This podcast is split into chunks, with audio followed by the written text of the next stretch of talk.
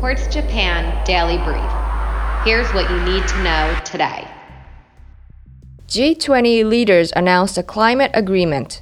On the first day of COP26, the group restated a commitment to the Paris Agreement and pledged to end public investment in coal power plants overseas. Follow along with our free COP26 newsletter.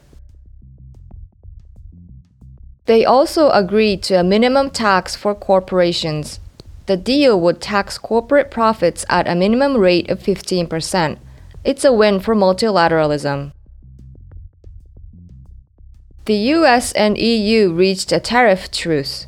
The agreement would remove tariffs on $10 billion worth of exports in aluminum and steel. Japan's ruling coalition is expected to maintain control, but Prime Minister Fumio Kishida's party suffered losses in Sunday's election.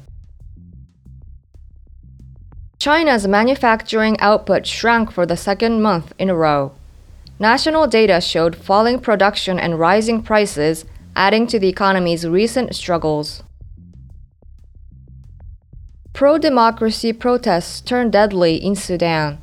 At least three people are dead and a hundred are reportedly injured during demonstrations challenging the country's new military government.